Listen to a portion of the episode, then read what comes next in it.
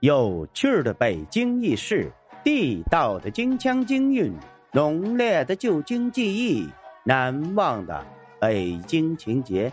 大家好，我是五环志哥，今儿咱们来聊聊老北京传统满族服饰有什么特点。满族的服饰啊，直接由女真人的服饰习俗演化而来的，又在入驻中原之后吸取了汉族服饰的元素。形成了独具一格的满族服饰。在满族服饰中，最能体现出其民族特色的是袍、褂、坎肩帽、鞋等服饰种类。一袍，袍是满族服饰的基本元素之一，无论男女老幼、贫富贵贱都穿，是满族人的常服。袍的基本特征是圆口领窄袖、左衽、衣摆四面开叉。有扣帕、束腰带，男子穿的袍通常被称为箭衣，其特征是长且下摆肥大。在清朝入关之前，男袍的窄袖上还有袖头，犹如马蹄的形状，所以又被称为马蹄袖。清朝入驻中原之后，马蹄袖只做短袖，为行礼而用。袍因季节的不同，有薄厚之分，还有皮、棉、单。夹纱的区别。二褂内穿袍，外着褂，是清代满族的主要礼服。满族人在穿袍的时候，通常会在袍的外面套上褂。褂因穿衣人的身份不同而有不同的种类。一般情况下，官员所穿的褂子被称为补褂，这种褂比较长，通常过膝，袖子也很长，通常过肘。宗室的褂。通常开四叉，而一般官吏士庶的卦则开双叉。另外啊，官员的卦还有表示级别的补子，那些无补子的卦被称为长卦。在满族人的褂子里，最有名的当属马褂。今天北京的青年人恐怕很少见到马褂了，但是总还能在商店里见到对襟的小棉袄吧？它的样式就很像昔日满族人穿的马。马褂最大的特点是长颈及腰，袖长及肘，袖口平齐宽大。在清朝初年啊，马褂仅限于八旗士兵穿用，但渐渐的传到了民间，成为老百姓的最爱。马褂分纱、单、夹三种，分别由熟、扬州或绸缎、圆花、寿字儿、花枝等引花缎子或大绒制成，有大襟儿、对襟儿、短襟儿。等多种形式，对襟马褂多为礼服，大襟马褂多作为常服，缺襟马褂多作为行服。马褂通常被皇帝用来赏赐有功的臣子，被皇帝用来赏赐的马褂被称为黄马褂，对赏赐人来说是极高的荣誉啊。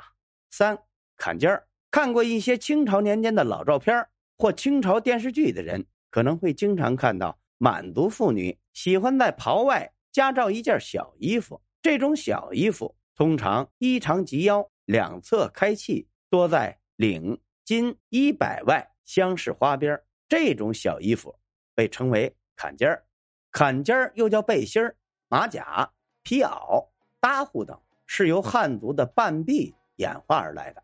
坎肩儿分为对襟儿、捻襟儿、一字襟儿、琵琶襟儿等多种形式。有棉有夹，或丝或布，还有皮的。在清朝的初期啊，坎肩的肩部比较窄小，一般呀被穿在里面。但在晚清时期，由于穿衣风格的开放化，坎肩啊渐渐的被穿在呀袍衫之外，而且男女都可以穿。在清朝的时候呢，坎肩是一种非常流行的服饰，还有人专门为其做了一首优美的诗。诗云：“更衣斟酌十分难。”亲至青直底半端，取遍最宜春起草，护交偏称晚妆残，浑宜断袖留一爱，却喜专房免忍寒。曾与三郎换汤饼，重提旧事泪阑干。坎肩儿啊，因其轻便、简单、保暖。而成为满族妇女的最爱的服饰之一。四帽，就是满族人，无论长幼，一年四季都戴帽子，而且其帽子的种类和样式也非常多。满族的帽子主要有礼帽和便帽之分，礼帽被俗称为大帽子，是出门会客或在比较庄重的场合所戴的帽子，通常啊，为有一定身份地位之人的主要服饰之一，而且它还会因气温的不同而做不同的改变，有暖帽和凉帽之分。暖帽呢，通常是在秋冬时节穿戴，多为圆形，周围啊有一道沿边。北京不如东北那么冷，一般呢只镶青呢子或青绒就行了。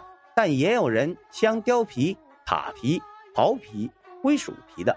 暖帽顶的中间装有用红色丝绦编制成的帽尾，满族人称它为红缨子。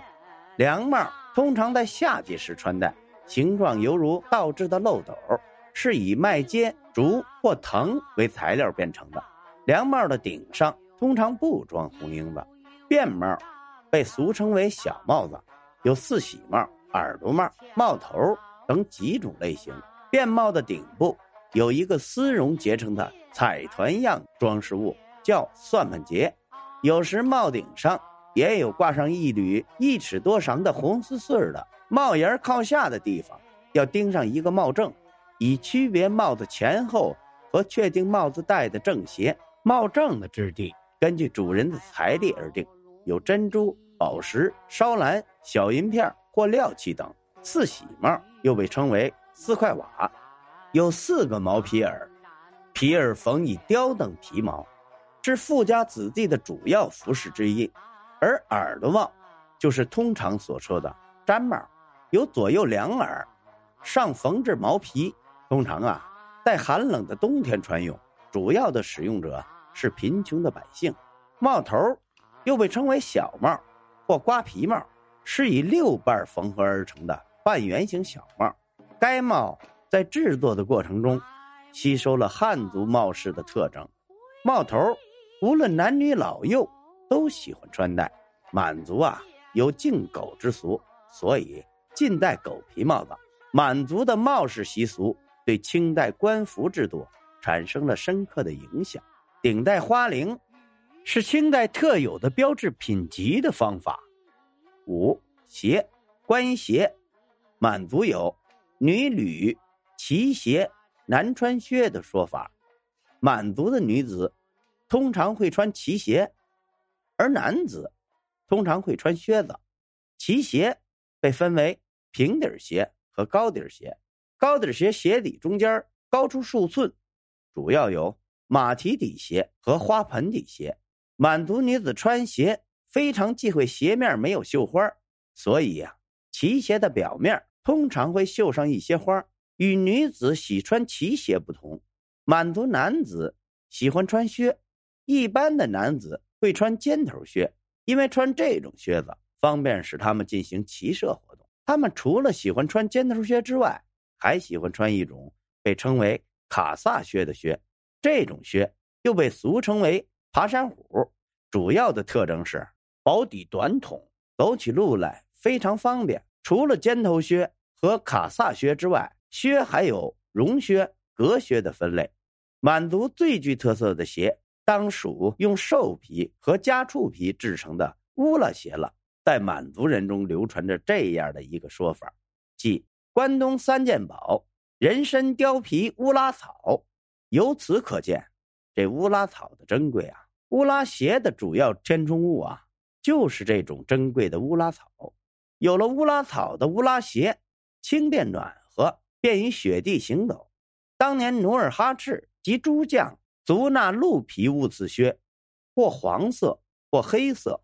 在过去呀，满族人穿鞋一般都是自家做，很少花钱买。但乌拉鞋却是一个例外。因为只有少数技艺熟练的皮匠才会制作这种鞋，所以需要花钱购买或用农副产品交换。而卖乌拉鞋的规矩也很特别，由于这种鞋在穿的时候啊，要往里面填充乌拉草，所以呀，和其他种类的鞋子比起来，又长又宽，只有大中小之分。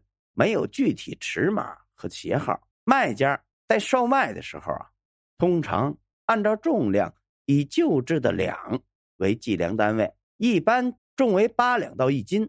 然而，在满族人入主中原之后啊，随着气候的变化和经济条件的发达，乌拉鞋呀逐渐走出了大家的视野。满族人开始改穿布鞋，或夹或棉，随机而用。满族人的服饰具有强烈的民族性、实用性，又随着社会的发展变化而吸收了其他民族的元素，具有强烈的多元性。正因为其民族性和多元性，而在中华民族服饰文化发展的历史上占据了重要的地位，对后世服饰文化的发展。也产生了重要的影响，其中旗袍和坎肩更是至今都被广纳妇女同胞所穿用，尤其是旗袍，成为中华服饰界的奇葩，受到国内外妇女的青睐和钟爱。